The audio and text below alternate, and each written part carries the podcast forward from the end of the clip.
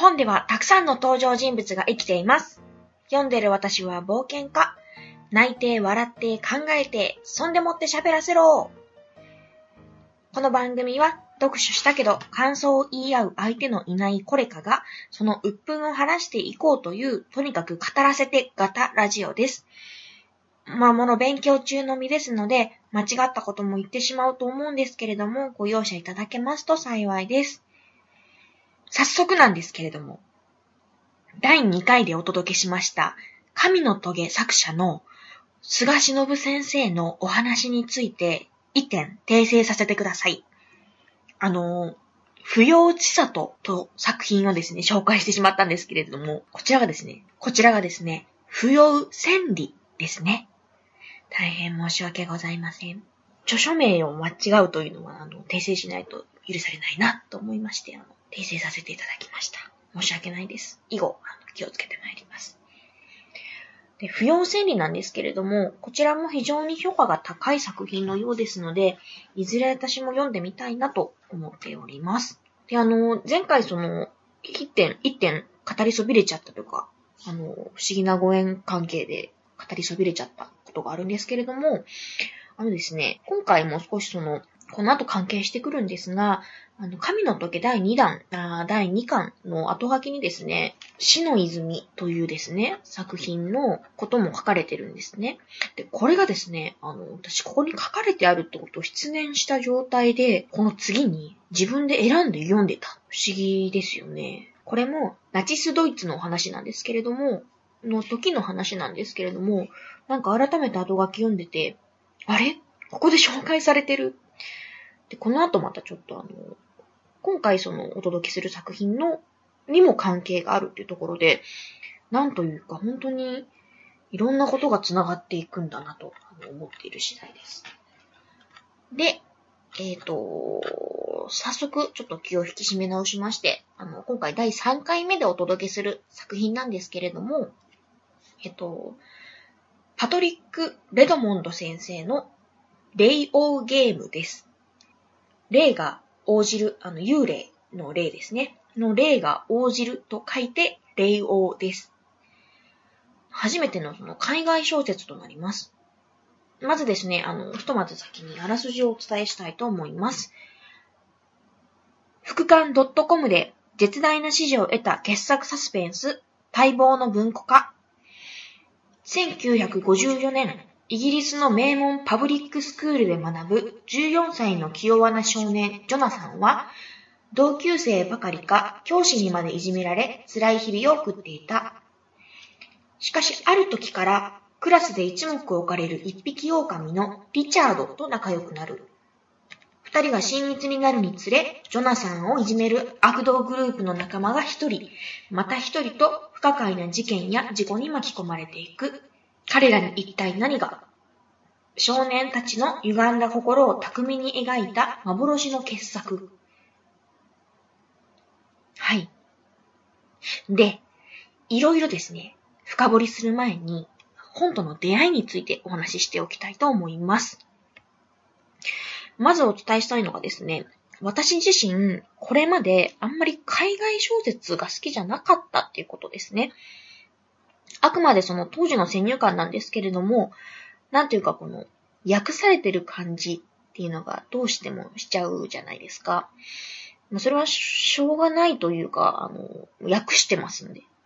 訳されてる感じが出るのは当然かなと思うんですけれども、ただその、訳されてるなーっていうのを感じちゃうと、どうしてもその本の本当の意味、そこに書いてあることの意味から、なんか、離れてる、まあ距離があるように感じてしまうところがあって、あの、私は本当にこの本読んでるのかな？読めてるのかな？本当に意味を、ちゃんとした意味を受け取れてるのかな？っていうのを疑問に思っちゃうところがあったと。でそういうものを抱えたままその読むのって、ちょっと嫌だなって思って、余計なその、ストレスになりますからね。なんてて、だったら、日本語で書かれてる本、たくさんまだ全然読めてないものたくさんありますし、を読んで、読んだり、そのまだ見つけられてない、出会ってない本に、あの、出会いたいっていうところがあって、あえてその海外小説っていうものに踏み込もうとしてなかったんですね。ただ、えっ、ー、と、一昨年の年末ぐらいにですね、あの、どこの本屋さんに行ってもですね、ピエール・ルメートル先生のその女アレックスがドドーンとこう特集されてて、ポスターとかもすごいもうどこ見ても貼ってるっていう状態。で、その、いろんなその賞を堂々第1位と取られてて、どんなもんなんだろうなって気になったんですよね。ちょうどその頃、ちょっとしたその知り合いの方で、本当にそのいろんなジャンル読んでらっしゃる方がいて、その方のお話聞いてて、その、すごいなと思ってた時期でもあったんで、なんというか、本に興味もありましたけど、その知らないジャンルにちょっとこう手を伸ばしてみたいなっていうところがあって手を伸ばしてみたんですね。で、あの、まあ、冒頭の人物紹介見たあたりで、私ちょっと名前覚えられるかなと、かなりひよってたんですけれども、まあ、あれよあれよと読み終わりまして、ちょっと今回この感想は割愛するんですが、なんだ私、読めるじゃんと。今までその、敬遠してたっていうのを、すごくその、もったいないことしてたなと。なんていうかその、自分の世界が、どんどんこう広がる感じがした瞬間でした。そのジャパン、ジャパン規模からワールド規模になったわけですから。コロンブスとかもこういう気分だったのかなって。本屋さんも海外小説の棚に足を運ぶようになったら、今までより、あの、物理的に広くなったように感じましたね。自分が行くところが増えるっていうことなので、広くなった。っていうことがあってですね。さて次、何を思うかなってなった時に、あの、この流れで、あの、海外小説読みたいなと思えたんですね。で、その頃、もうだいぶ、あの、流行って、流行りがだいぶ長くなってた作品なんですけれども、ステファニー・メイヤー先生のトワイライト、あの、ヴァンパイアのやつですね。あったんですけれども、これが気になったと。ただですね、私がそのヴァンパイアものっていうのに、あの、因縁がありまして、あんまりその、気分的に、あの、避けたいなと思っておりまして。そうするとですね、あの、書店の本の置き方とか宣伝の打ち方とかで、トワイライトの次はこれが来るなっていうのでビビッと来たのが、去年の前半で映画になった50 Shades of Grey ですね。でトワイライトからのその、完全にその流れを、流れというかその、トワイライトの次は50 Shades of Grey だというような流れがあってですね、ジャンル的にそのファンタジーなのかなって思ってたんですね。思ってたというか、その実際どういうジャンルの話なのか知らずにとりあえず買ったと。なんか気になって買ったと。でそもそも、50シェイズって何みたいな。な、なんか数字みたいな。知りませんでしたね。まさか、SM 小説だなんて。いや、知らなかったんですよ。はい。まあでもそういう奇跡的な出会いというか、衝撃的で、読んでてだんだんその、そういう話になっていくわけですよね。た時に、おいおい私は一体どこに向かっているんだと。でもその振り回されてる感がものすごくその、ツボでですね。あっという間に読んじゃいました。これもそのいろいろありましたので、いつかお話ししたいなと思っております。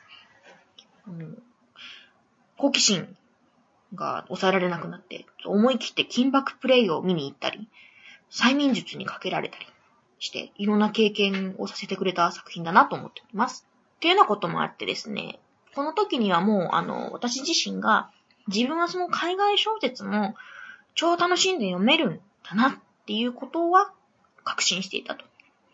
でその時に、まあ、とりあえず8冊ぐらい読んで、一旦その国内の小説に戻るんですね。っていう時期にですね、本屋さんで、やたら綺麗な表紙の一冊の本が目につくわけですよ。繊細なタッチと淡い色合いが綺麗で、なんていうかその、あの、うーんと、ちょっとここでまた私の語彙力のなさが、あの、学生服姿の二人の耳麗しい男の子が描かれてて、こう向かい合って座ってるような状態なんですね。で、一人は、あの、ちょっと恥じらうような表情で目線を下げてて、もう一人は、その相手のことをじっとこう、まじまじと見つめてるっていうような、なんていうか、ただならぬ空気なわけですよ。ただ向かい合ってるっていうんじゃなくて、この二人の何やらこの強い関係性を暗示してるみたいなイラストのイラストというか表紙なんですね。で、書いてる方、あの、調べまして、鹿島さんという方だそうです。で、この方、その、調べてみて分かって、あの、前回のその神のトゲの時と同じように、またびっくりしたんですけど、私、この方が、あの、表紙書いてる本に、もういくつか持ってる。しかもその買った理由も、あの、表紙も気に入って買った。うん1888、切り裂きジャック。服部真由美先生のですね。まだその、ちゃんと中、目を閉じてないんですけれども、買った本、お金を払って買った本ですね。あとその、ずっと気になってた、その、開かせていただき光栄ですとか、蜷川博子先生ですね。で、そのさっきその、神の棘の後書きに書いてたっていう死の泉も、この蜷川博子先生が書かれてる小説なので、まあ、つながりがあったと。あと最近だと、あの、月頭や、東田淳子先生の、あの、本も。これは多分、今、割と新しいコーナーで見れるのか？割とその新しい本なんじゃないかなと思います。っていうのでですね、なんやかんや私は、あの、鹿島さんと方が、鹿島さんという方が書く、あの、表紙に惹かれて、こう、本を買ってるとか、上で追っているってことが多い。もうほんと、私殺しの表紙と言っても過言ではないんじゃないかと思う。で、あの、今回の霊王ゲームなんですけれども、表紙が気になってすぐに買ったかっていうと、またもや、そうではない。なんか、第1回目の残影といい、第2回目の神の棘といい、私こういうことほんと多いんだなって。もうさ、欲しいと思ったらすぐに買おうよって、いい加減その自分に説教しないといけないかな、と思う次第です。で、あの、表紙の美しさには惹かれてたんですけれども、その、その頃その、第一次海外小説ブームが落ち着いて、国内のその小説に戻ってた頃だったので、海外小説の面白いっていうのは十分理解して、理解できるようになってたんですけれども、一旦ちょっと離れてて、またこのよいしょと手を伸ばすのに、こう、なんというか、よいしょできなかったんですね。そもそもですよ。表紙は気になりますと。ただ、タイトルにもなってる、霊王ゲームって何ですかって。ホラーなんですか？なんかゲームなんですか？っていう。この表紙の男の子たちが、ホラーゲームでてんやわんやする怖い話なのかな？とか。でもなんか、ホラーにしては綺麗な表紙。本当に純粋に、あの、綺麗で、なんか、儚いというか、いうような感じだよな。ただその帯にはこう書かれてます。君に手出しをする奴は、誰だってこの僕が殺してやるからな。とは？はい。気になるところはたくさんあるんですけれども、霊王ゲームってタイトルと、儚い表紙と、なんだかその雰囲気が微妙なことになってて、ちょっと離れてたと。ただその頃、かといってそのハマれる小説があったかというと、ちょっとその、わーっとこう夢中になれるものが見つけられなくて、こう、もやもやしてたんですよね。こう、おこがましい話なんです。で、とりあえずもう、いろんなもの買い漁ってたんですね。で、その日も、あの、いっぱいその気になる本手に取って、レジに向かおうとしてたと。そうすると、あの、その手前で、レオゲームがその、置かれてるのが目についたんですね。で、どうしようかなって。もうすでに手にはいっぱい持ってるわけですよ。まあ、いっぱい買うし、これで一冊ぐらい増えたっていいか。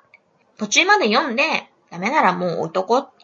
まあ、グリコのおまけ的な感じで手に取ったんですよ。で、買って、家に帰って、まあ、どれから読もうかなーって悩んでて、そこでそのまあ一番わけがそのわからないのが、霊王ゲームだったんで、とりあえず、まず、あの、どうせ最後まで読み切らないんだろうから、目だけ通しとこうかなと思って開いたんですよ。そしたら、副館 .com ありがとう面白いってなったわけですよ。もうほんとね、面白くて。ま、何がってところはこの後お話しするんですけれども、あの、本の分厚さ的に、ギリギリそのブックカバー、通常のブックカバーにはまりきらないぐらいの分厚さなんですけど、まあ、寝る間も惜しんで読んで、2日ぐらいで読み切っちゃいました。幸せな時間でしたね。どうせならもっとこう、ゆっくりゆっくり読めばよかったかなって思うんですけど、ただもう面白すぎて止まれないんですよ。はい。で、あの、ここでその、あらすじ、あの、もう一度おさらいしたいかなと思います。副刊 .com で絶大な支持を得た傑作サスペンス、待望の文庫化。1954年、イギリスの名門パブリックスクールで学ぶ14歳の気弱な少年ジョナサンは、同級生ばかりか教師にまでいじめられ辛い日々を送っていた。しかしある時からクラスで一目置かれる一匹狼のリチャードと仲良くなる。二人が親密になるにつれ、ジョナサンをいじめる悪道グループの仲間が一人、また一人と不可解な事件や事故に巻き込まれていく。彼らに一体何が少年たちの歪んだ心を巧みに描いた幻の傑作。もう一度言わせてください。副刊 .com ありがとう。はい。つまりですね、その表紙に書かれているこの二人は、器用な少年ジョナサンと一匹狼リチャードなんですね。はい。で、私がですね、その、この物語についてお話しするときに、一番その伝えたいこと何かなと考えまして、これはですね、リチャードという人物についてですね。一匹狼の方です。このリチャードなんですけれども、属性というものがあって、例えるならば、いわゆるヤンデレってやつですね。で、彼らの置かれている状況なんですけれども、あの、全寮制の学校、イギリスですね。イギリスの全寮制の学校、カークストン・アベイに通っています。全寮制っていうのも非常に重大なキーワードで、つまりですね、あの、彼らはですね、寝食を共にするわけですよ。24時間一緒と。で、そこには派閥があり、派閥があれば対立もしますよね。そうするとその結果、陰湿ないじめとかも発生してるわけですよ。寝食を共にしてる人間にいじめられるってもう地獄ですよね。逃げ場がないですからね。けれども彼らは告げ口をしてはならないっていう暗黙のルールがあって守ってる。彼らにとってはその学校カークストンアベイっていうのが一つの社会の世界なんですね。暗黙のルールって時にその本物のルールよりも力があるように感じるのはなんでなんでしょうか。で、気弱なジョナサンはですね、こう、波風立てないように、気心知れた仲間たちとひっそりその、仲良く生活をしてるわけですよ。あの、息苦しさを感じながらも。そうした環境の中で一人だけ、どの派閥にも属しない一匹狼がいます。そう。それこそがリチャードです。彼はですね、本編の中でどのように例えられているかというと、リチャードは抜群に頭が良くて、自信満々で、ごく稀に自分から進んで口を開いた時は、素晴らしく弁実爽やかだった。これだけでも、もうすごいんですけれど、まだ続きがありますよ。何より目立ったのは、彼の思わず目を見張るような端正な要望で、リチャードは長身で運動選手のような体つきで、漆黒の髪、男らしい整った顔立ちに恵まれ、深くくぼんだ鋭い青い目は、世の中に対して燃えるような軽蔑の線を投げかけ、絶えず挑戦状を突きつけているようだった。はい。こんなに、あのー、褒めちぎられることってあります？っていうぐらい。まあ、それだけその非常に周りの目を引く存在なわけですね。パーフェクトですよ。で、そんな人が周りにいたら、もうみんな興味津々なわけですよ。一目置かれますよね。で、もしですよ、そんな彼が自分の派閥の一人になってくれたら、嬉しいですよね。箔がつくというか。でも、リチャードは、あの、それらすべてを突っぱねて、一匹狼であり続けます。寄ってこられても無視したり、あの、危険度な態度取ったりま、自分から話しかけるなんてことはほぼないんじゃないのかなっていうぐらい、まあ、絶えず挑戦状を突きつけていると。いうような人物です。まあでもかなり生意気ですよね。パーフェクトって言うとこないけど生意気だなって。下手するともういじめられちゃうんじゃね？逆にって思うんですけど、でもリチャードに関してはそんなことも起こらない。なぜなら彼は、そういったあらゆる周囲の力、圧力を自分の力で跳ねのけることができるからです。弁も立つし、こいつ何をするかわかんねえぞ、っていうようなところがあるので、何かやろうものなら痛い目を見るのはこちらなわけですよ。それはですね、その生徒たちだけじゃなくて、周りの大人に対してもそうであると。だからその、子供のその世界、子供の世界っていうかその、で、生きがってるっていうんじゃなくて、もう誰に対してもそう。例えばですね、その、授業中に窓の外を彼は興味なさそうに見てるわけですよ。っていうのを、あの、先生に、アッカーリという先生にですね、君は、その、外を眺めてる方がいいわけかい？みたいなことを聞かれるんですね。そうすると、まあ、リチャードは、そうですね、と。グラウンド係を見てる方がいいですね、先生。って答えちゃったり。それが先生が聞きたかったことでしょ？みたいな。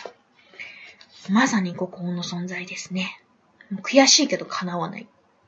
まあ、ライオンキングですよ。いわゆる。で、ライオンキングの彼はですね、学校で威張り散らかしていないと。あの、圧倒的にすごい存在感を持ちながらも周りに無関心。で、そういう態度がさらにその彼の高さに磨きをかけてるわけです。その彼と他のその他の人たちっていうのにも圧倒的な壁があって、見えてるものとか見てるものがもうそもそも違うみたいな。誰もその彼の懐に入ることはできないんですね。と思われたんですけれども、なんと、よりにもよって、気弱なジョナサンだけは例外だったんですね。ジョナサンが教科書を忘れて、あの、教師からリチャードに見せてもらいたまえって言われるようなところがあるんですけれども、あのそこからその不思議な縁が生まれて、まあ、教師からしてみると、リチャードの隣には誰も座ってなくって、誰も座ってないし、あそこ、みたいな当てこすり的なところもあったのかもしれないんですけれども、まあそこでその不思議な縁が生まれた。で、まあ、ジョナサンにとってもこれは、あの、想像外の接触で、その、リチャードは最初すごいつっけんどんな態度で接してくるんですけれども、まあ、ジョナサンとしては、ひょっとしてそのリチャードと友達になれるんじゃないかっていうふうに思うんですね。で、ちょっと彼に接触していったり。まあでもつっけんどんな態度取られて。ただですね、その清なジョナサンの心のまっすぐさとか、その純粋さが、ちょっとずつそのリチャードの心を許していく。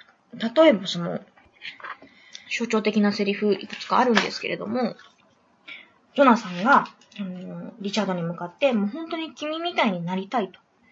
君みたいになれるんだったらもう自分は何をしてもいいと思うね。っていうようなことを言うと。そうすると、もう、ジョナサンもですね。で、あの、リチャード、君みたいになれるんだったら、僕はどんな犠牲を、僕はどんな犠牲を払ってもいいというわけです。そうすると、あのー、リチャードがですね、なんと、アドバイスをしてくれるんですね。君はみんなに好かれたいと思っている。うまくみんなに合わせて仲間になりたいと思っている。それが君の弱さなんだ。それだからアッカーリーや他の連中につけ入られるんだ。君はあいつらを憎む術を身につけなきゃな身につけなくちゃいけない。あいつらや、あいつらが大切にしているものすべてをね。そうすれば君は強くなれる。そうすれば勝てるようになるんだ。ジョナサンは悲しげに笑った。君が言うととても簡単そうだけれどね。簡単だと思う。っていうようなシーンがあります。これってその、まあ、リチャード自身の考えやスタンスですよね。あの、リチャードが初めて、その、ジョナサンに自分自身のことを話しているとも取れるシーンですね。で、あの、リチャードはそのジョナサンに保護欲求みたいなものを感じてるんじゃないのかなと私は思っております。なんていうかその守ってやらなきゃ。僕がいなきゃこいつやばいぞっていう。で、その保護欲求に関してなんですけれども、これはちょっとあの、別作品のキーワードにもなるので、あの、大事な言葉かなと思います。で、まあそういうこともあって、今まで孤高の存在だったリチャードが、ジョナサンのそばに寄り添うようになったわけです。で、周りからも、そのジョナサンは一目置かれる存在になります。あの、ライオンキングをはべらせてるだと？っていうような。まあびっくりしますよね。今まで誰にも懐かなかった、懐かなかったというか、誰もその彼の懐には飛び込めなかったのに、よりにもよってジョナサンが？っていう。で、当の本人、ジョナサンは、そういうその、風に周りに見られてることも、まあ、うすうす気がつきますよね。で、おっかなびっくりしながらも、一緒に過ごしてるわけですよ。ただその、ジョナサンからすると、リチャードに認められてるってことって、純粋に嬉しいですよね。その自分がどんなことをしても君みたいになりたい、君みたいになれるなら、何だってするよって言っちゃうぐらいの相手ですからね。悪くない気分だと思います。ただその、今までジョナサンのそばにいた仲間たちっていうのは戸惑いますよね。なんかいきなりすげえの来たぞと。うさぎの胸にライオン来たみたいな。で、特にその友達の中でもジョナサンと仲の良かったニコラスというキャラがいて、ニコラスという登場人物がいて、まあ、彼はその特にやきもきするんですけれども、まあ、リチャードにはかなわないと。でね、その、ジョナサンを含むそのウサギの群れと、ライオン、リチャードが、一つのコミュニティになるのかなって思うじゃないですか。でもそうじゃなくって、ライオン、リチャードが心開いているのは、あくまでジョナサンだけなんですね。今までそのジョナサンのそばにいた人たちと、なり合う気はなさそうだと。むしろですね、あの、ジョナサンを独占して、奪っていこうとするように見えると。見えるというか確実に奪っていこうとしてますと。こうなるとジョナサンのことが好きな他の仲間たちは、どういうことやと。こんなはずじゃなかった。ジョナサンを返せと思うわけですよ。取らないでって。でも、あの、まあ、リチャードにはかなわない。で、その頃、あの、ジョナサンをですね、あの、嫉妬、周りの嫉妬リチャードを。あのリチャードのそばにいるってことで嫉妬されてて、いじめのターゲットになるんですね。なんていうかその、全寮制なんで、その寝るときに一つのお部屋でベッドがあって寝るんですけれども、で、先生の目とかもなくなるわけですよ。そこでそのいろんなひどい目にあったりとかするんですね。で、リチャードは、その、別のところにその、なんていうか、部屋があるんですよ。そういう特別な人たちがいるんですけれども、部屋があるんですね。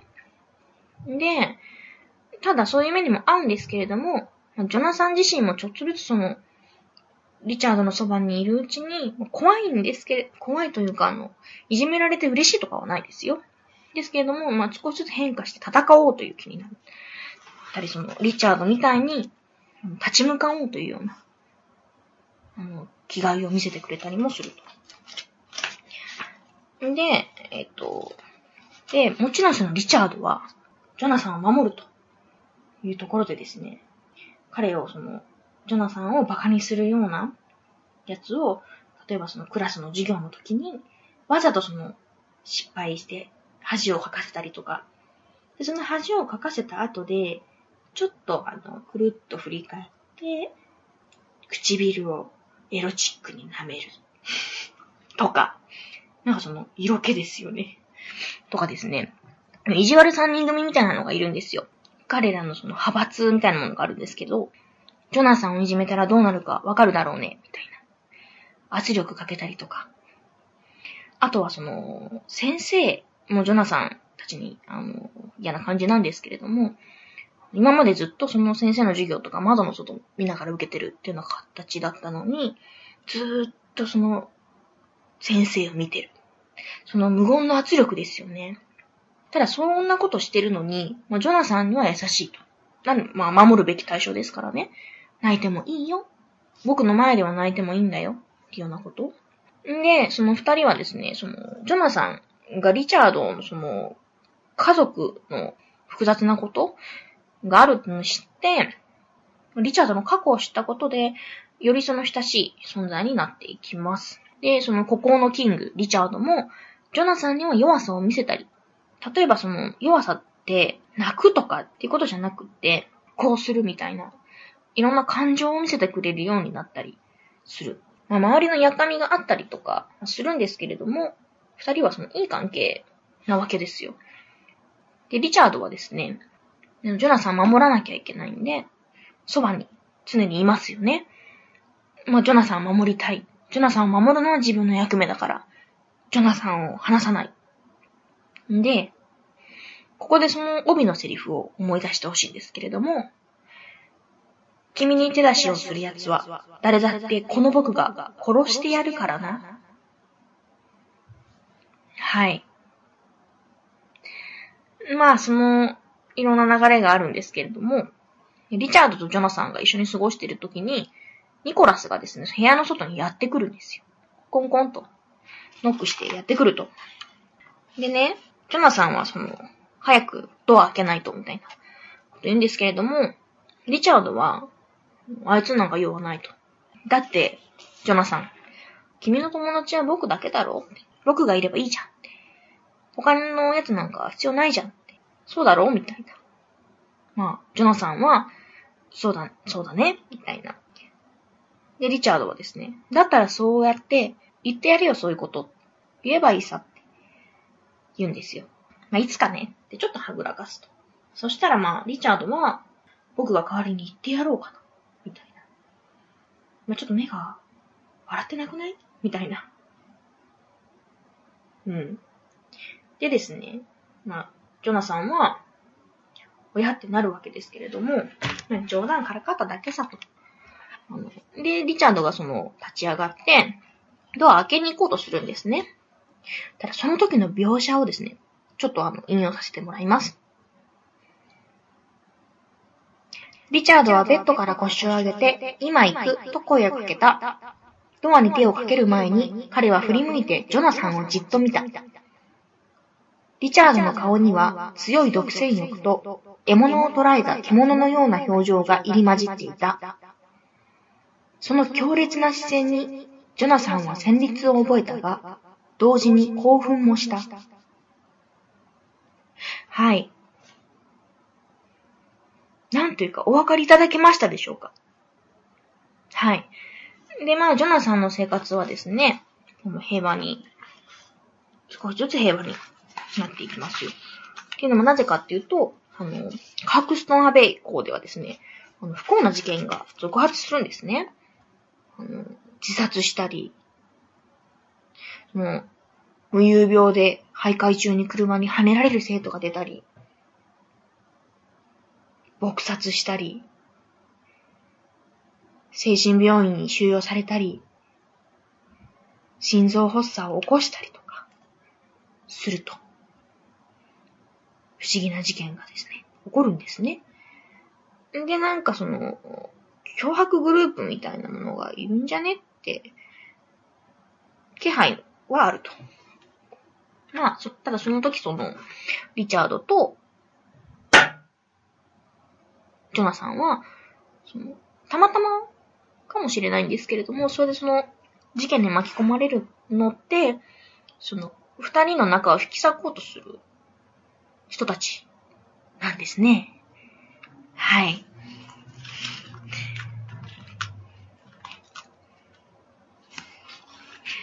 まあ、なんとなくお気づきの方もいるかもしれないんですけれども、まあ、ここでその、リチャードのセリフをいくつか、えっとですね、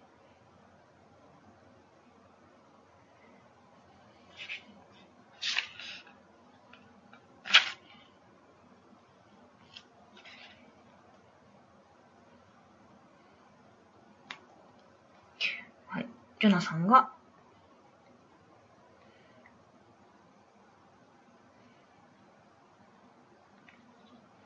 ジョナサンがですね、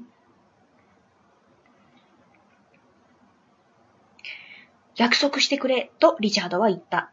約束って何を？決まってるだろう？ジョナサンは唾を飲み込んだ。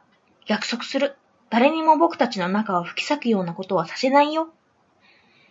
ああ、そうとも。リチャードはゆっくりと言った。なぜなら、僕がそんなこと許さないからだ。それも約束する。か、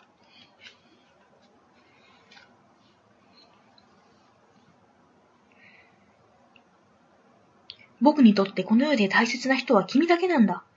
君に手出しをさせるような奴は誰もいないさ。そんなことをしようとする奴は誰だって、僕が殺してやるからな。これはまあ帯のやつですね。で、まあ、ジョナサン、少しずつ病んでいっちゃいますよね。そんなこと言われると。で、極めつきはですね、ジョナサン、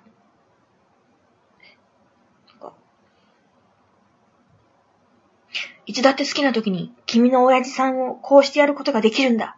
わかってるな。僕にはその力があるってことは。君には僕が必要なんだ。僕なしでは生きられないんだ。君にとって人生で一番大切な人間はこの僕なんだ。だから僕から逃げようとしたりしたら、君もこうしてやるからな。あのですね、リチャードはその腕時計を床にパンと落として、パッてこう足で踏みつけての今のセリフ。はい。まあ、ジョナさんは心病んでいってると。とまあ、そういう流れなんですよ。で、ここからその二人がどうなっていくかっていうのはですね、あの、ぜひ本を読んで確かめてください。はい。ちなみにですね、このタイトルにもなってる霊王ゲームなんですけれども、日本版そのコックリさんのようなものです。で、今まで話したそのあらすじの中では触れてないんですけれども、一応その、一応というか、途中でリチャードたちはそれをするんですね。で、そのすることによって何がどうなるのか、霊王ゲームの関わり方については賛否両論あると思うんですけれども、私としてはですね、そんなことよりリチャードという、そんなことではないんですけど、が大きいので、あまりあの話題にはしませんでした。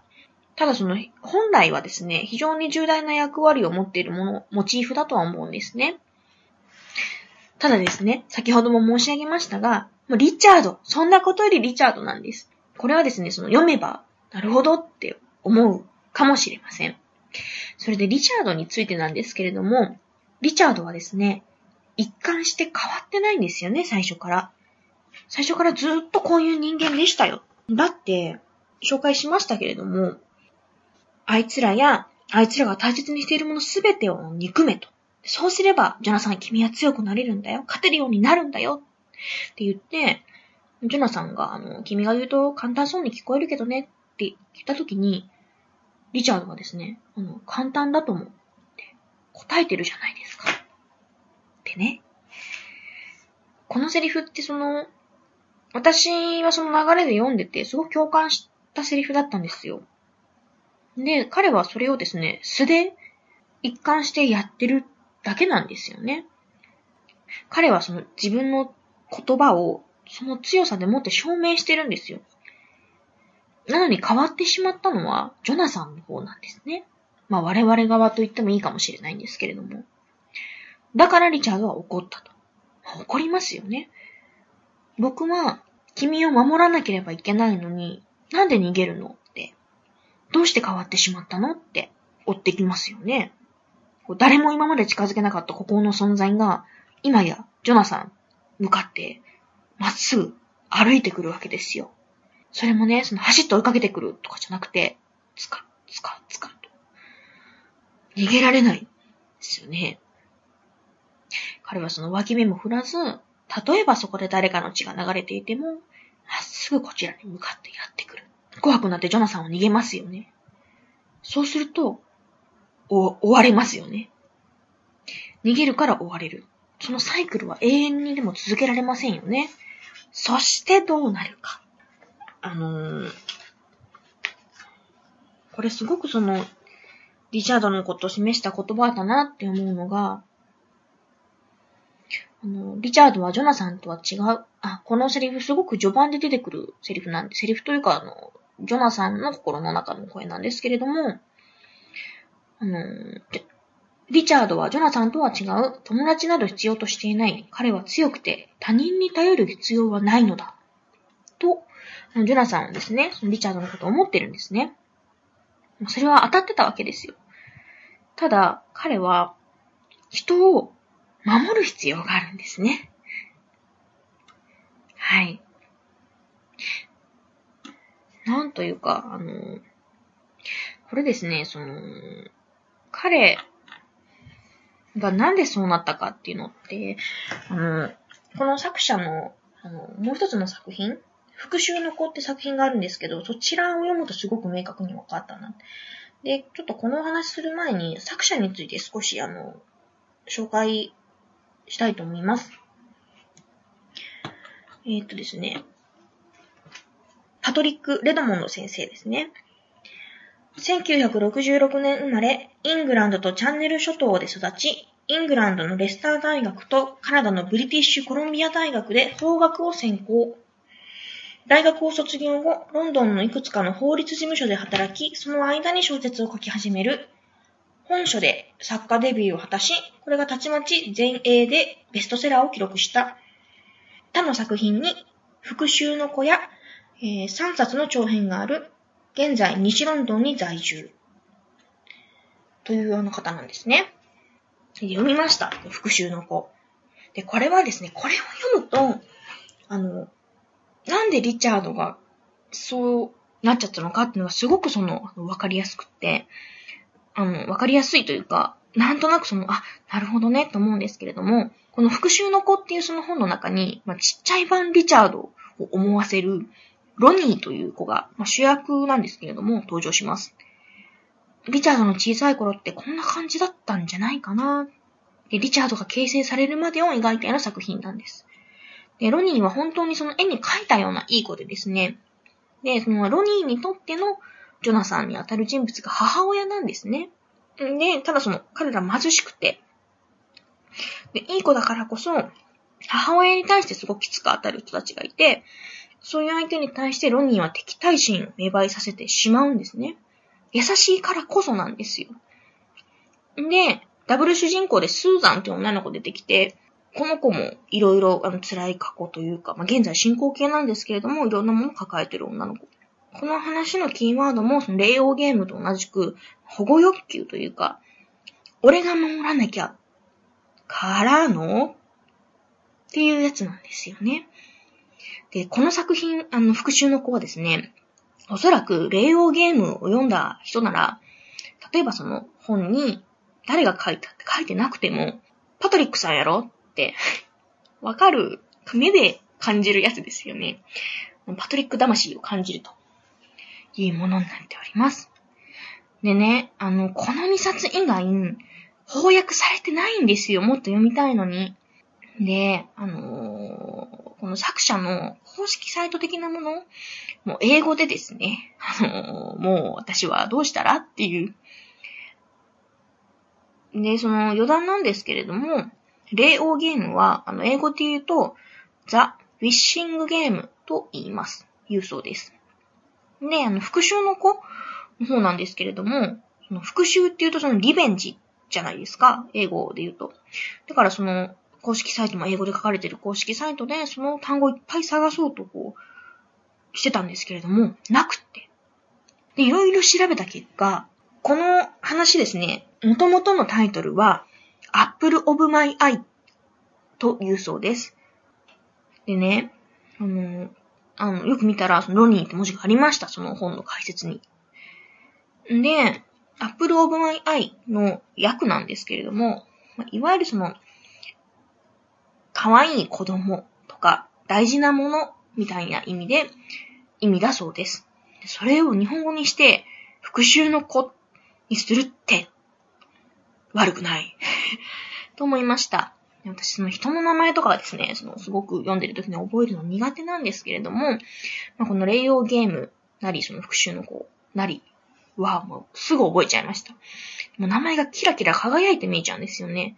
その宝石眺めてるみたいな。まあ、ただその、オシムベクは他の本が翻訳されてないことですね。まあ、レオゲームにその今回出会えたのも復刻 .com さんのおかげなので、まあ調べてるとかなり反響あったっぽいんで、まあでもそうだろうなと思いますよ。まあ、その翻訳されてなくても、自分でその英語をですね、訳しながら読もうかなって思ったんですけれども、まあさすがに無理ですね。なので、そのこれから翻訳されることがあれば、まああってほしいんですけど、必ず買うと思います。はい。まあ、例をゲームまとめると、まあ、ヤンデレ好きにはたまらない作品。復讐の子もそうです。で個人的には、霊用ゲームを読んでから復讐の子がいいかなって思っております。発売したのもその、霊用ゲームの後なんで、あの、復讐の子は。順番はこの順がいいかなと。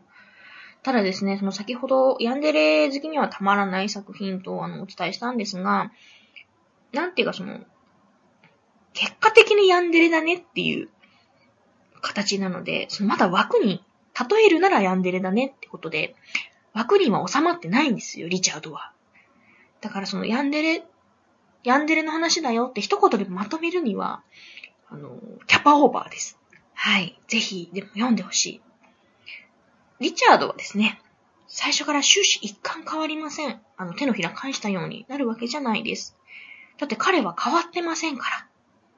はい。ということでですね、あの、第3回目お伝えしたんですけれども、いかがだったでしょうか？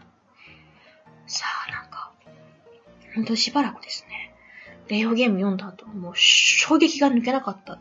未だにその衝撃引きずってるところがあるんですけれども。はい。どうしましょう、次。えっと、今ですね、うん、第2回目配信した後に革命前夜、あの、菅忍先生の買って、読んでるんですけど、あの、これ、あの、本屋さんに一冊しかなかった。一冊しかなかった。で、裏見たら、その、客中って書かれてるシール貼られてて、おそらくその、今まで誰か注文したのに取りに来なかったものが、たまたま置いてあった。って感じだったのかもしれないです。もう小脇に抱えてですね、帰りましたよ。はい。どうしようかな、次。えっ、ー、と、何がいいですかね。うーんと、なんかちょっと違うもの、エッセイとか、どうかなとか思ったりしながら、ちょっと、毎度なんですけれど、あの、考えます。あ、そしてですね、あの、最後になっちゃったんですけれども、えっとですね、この第3回目を収録している段階で、すでにですね、無事、あの、ポッドキャストの登録できました。なんか、やればできた。はい、やればできた。というわけで、あの、な、一番長くなったかもしれないですね。はい。あの、どうもありがとうございました。おやすみなさい。バイバイ。